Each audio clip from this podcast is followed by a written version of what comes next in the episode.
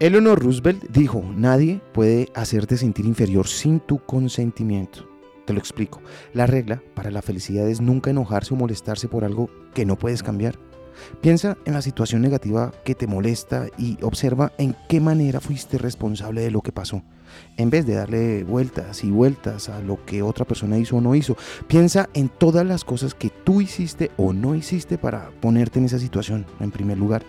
Conforme aceptes la responsabilidad y pienses en todas las razones por las que fuiste responsable, tu negatividad desaparecerá en poco tiempo. Algo que te hacía enojar desde hace varios meses o años se desvanece y desaparece para siempre.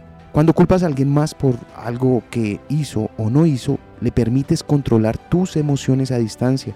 De hecho, le permites hacerte sentir pequeño, inferior y enojado. Sigue el consejo de Walt Whitman, quien dijo, mantén tu cara siempre hacia el sol y las sombras caerán detrás de ti.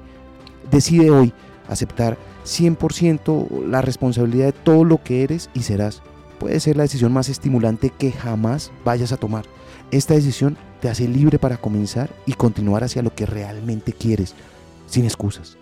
Ahora piensa, ¿crees que alguien más es el culpable realmente de todo lo malo que te ocurre? Lo aprendí en la vida. Está en los libros. Soy Lewis Acuña, arroba libro al aire en Instagram.